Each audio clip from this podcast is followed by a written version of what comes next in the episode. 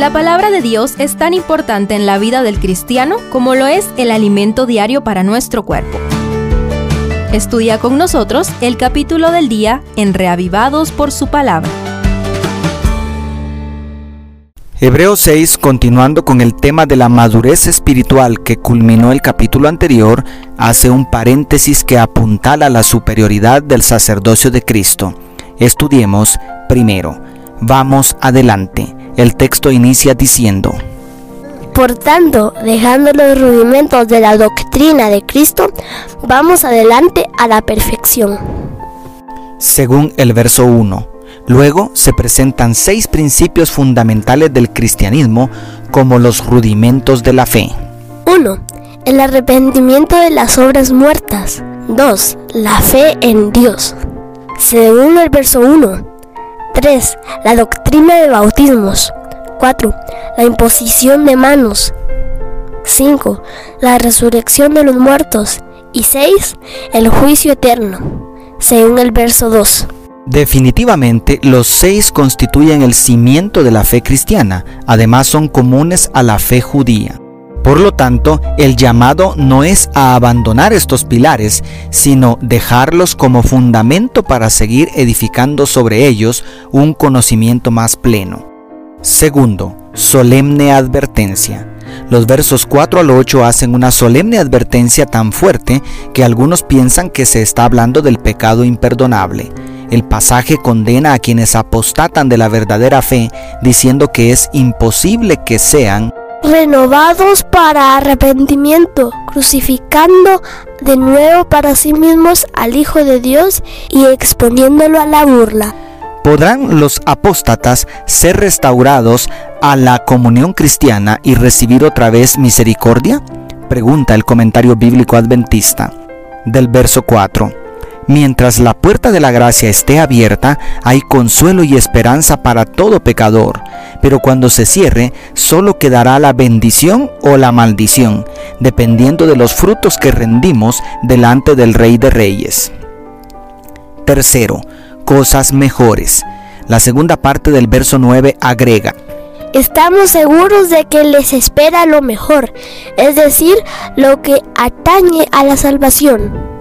Según traduce la nueva versión internacional. Y, junto con esa mejor esperanza de salvación, viene en el verso 10 la promesa de ser reconocido nuestro servicio y nuestras buenas obras delante de Dios. Y los versos 11 y 12 nos animan a manifestar la mayor diligencia y entusiasmo para seguir el ejemplo de quienes por medio de la fe y de la constancia están recibiendo la herencia que Dios les ha prometido.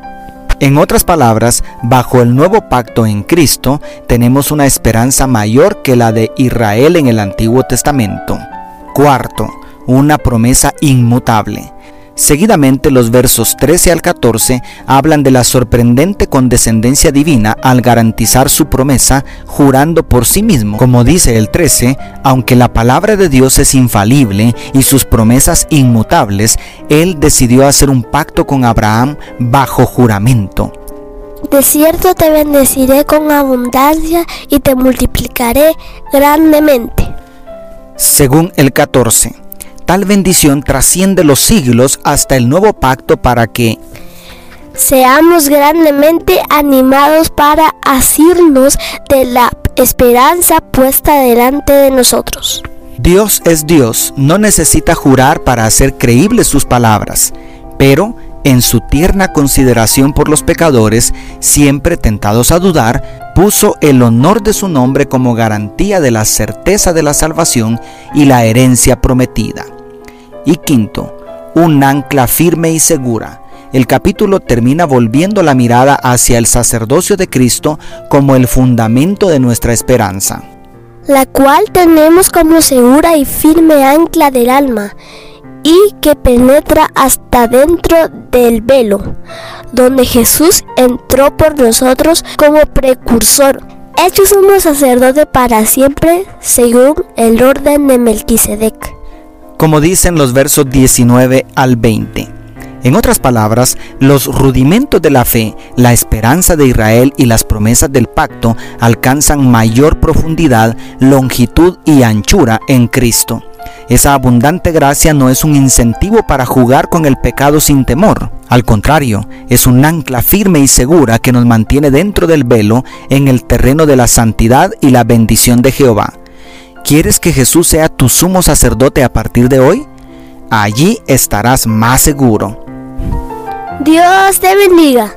Tus amigos, Selvin Sosa.